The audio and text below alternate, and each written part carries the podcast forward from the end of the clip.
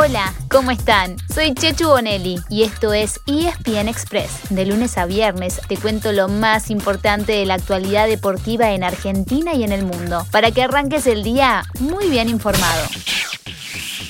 Seguimos trasnochando con los Juegos Olímpicos y también seguimos esperando la primera medalla. ¿Están ansiosos? Yo bastante. Aunque quizás a la hora en la que escuchen este episodio, la espera ya habrá terminado, porque a la noche, o a la madrugada mejor dicho, puede haber llegado esa medalla tan deseada. Y no es que estemos confundidos por la falta de sueño, sino que hay una doble chance de la mano del rugby es que los Pumas 7 ayer se quedaron con un partido increíble frente a Sudáfrica para meterse en semifinales. Arrancaron perdiendo y sufrieron una expulsión, pero aún así y todo, ganaron 19 a 14. Y anoche, pasadas las 23.30 horas, jugaban con Fiji, el vigente campeón olímpico tras quedarse con el torneo en Río 2016. Era un partido durísimo, pero con una victoria, el seleccionado argentino ya tendría de mínima la medalla de plata, ya que jugaría la final hoy a la 6 de la mañana. Perdiendo, vendría la segunda chance de podio, ya que antes de la final, a las 5 y 30 de la mañana, es el partido por el bronce. En ese caso, el rival sería quien haya perdido la otra semi, entre Nueva Zelanda y Gran Bretaña.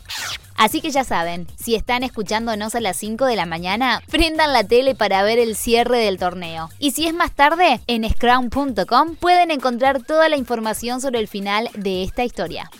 Otro que sigue con la medalla entre ceja y ceja es Diego el Peque Schwarzman, en el tenis, por supuesto. Ayer el Peque pasó a octavos de final y en la madrugada volvía a jugar para buscar el pasaje a cuartos. En cambio, se despidió Nadia Podoroska, pero la Peque también se presentaba mientras todos dormíamos junto a Horacio Ceballos en el dobles mixto.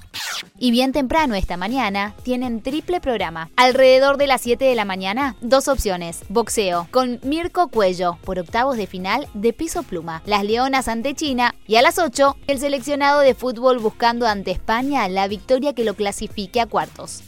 En Tokio ayer hubo mucho ruido alrededor de la gimnasta Simone Biles, de quien se esperaba que sea la gran estrella de estos Juegos. Después de hacer un salto muy por debajo de su nivel en la prueba por equipos, la estadounidense se retiró y más tarde dijo que estaba sintiendo demasiada la presión y que no sabía si volvería a competir el jueves en su siguiente prueba. Mientras tanto, en nuestro país, comenzó la tercera fecha del torneo de la Liga Profesional con tres partidos. Temprano, Huracán y Colón terminaron 1 a 1 y Racing le ganó 2 a 0 al Dosivi en Mar del Plata. Uno y medio para el final. Se viene para cuidar la Racing con Correa. Es de Alcaraz. Eso no es Alcaraz. Eso no es Piatigol, Piatigol, Piatigol. ¡Gol!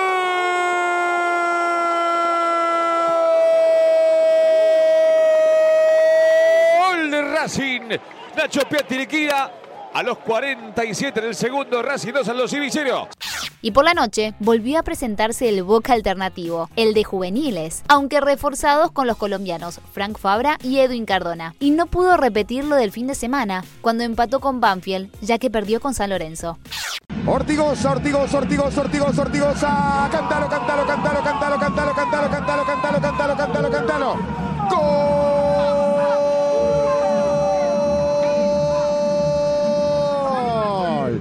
San Lorenzo de Almagro, Néstor Ortigosa. Dice que San Lorenzo, ¿cómo le pega Ortigosa a los penales? Dice que San Lorenzo le gana Boca por 2 a 0.